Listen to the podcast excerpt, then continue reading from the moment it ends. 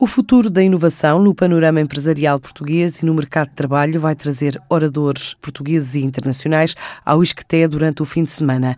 É um encontro rotulado de Remote Shift, Shift to the Future, com preocupações sustentáveis, como conta uma das organizadoras, Joana de Sá. Mostra exatamente essa nossa missão, de fazer o shift, shift de mentalidade, shift do panorama empresarial e de trabalho em Portugal, não é? É uma mudança, o shift e por isso o Remote Shift, neste caso para implementarmos o trabalho remoto aqui em Portugal. Neste momento, em Portugal, o retrato do trabalho remoto ainda não é uma realidade, não é?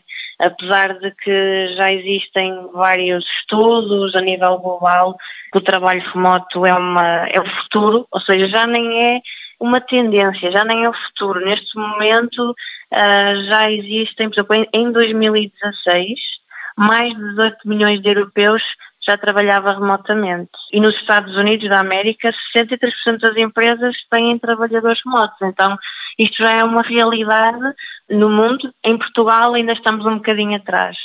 Nós vamos apresentar no Remote Shift um estudo da Polar Insight com alguns dados sobre o trabalho remoto em Portugal, mas ainda não existem grandes estudos como estes que existem a nível global só para Portugal. Nós temos uma responsabilidade social e ambiental com este movimento, porque ao trabalhar remotamente acabamos por diminuir eh, as emissões de carbono, uma vez que não temos que usar tanto os transportes, não é?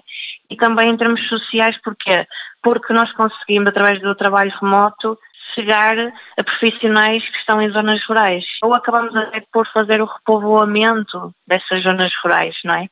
Porque não, as pessoas não são obrigadas a deslocarem-se, a realocarem-se em grandes centros urbanos e podem continuar a trabalhar a partir das suas aldeias ou das suas pequenas cidades. Networking e workshops sobre trabalho remoto a marcar o fim de semana no ISCTE em Lisboa.